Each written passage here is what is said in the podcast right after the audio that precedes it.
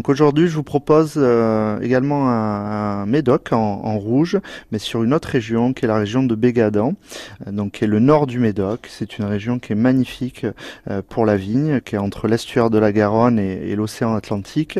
on est sur un, un encépagement entre le Cabernet, le Merlot et un petit peu de Carmener.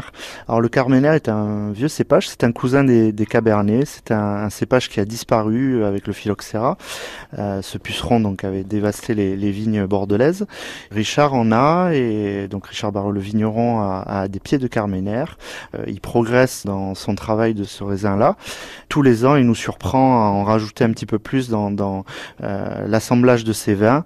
Et c'est un, vin qui est corsé, euh, qui tire sur le fruit noir également. beaucoup de fruits. C'est des vins qu'on conseille sur ben, l'agneau également hein, de, de Pâques, mais une version côte d'agneau ou de l'agneau braisé.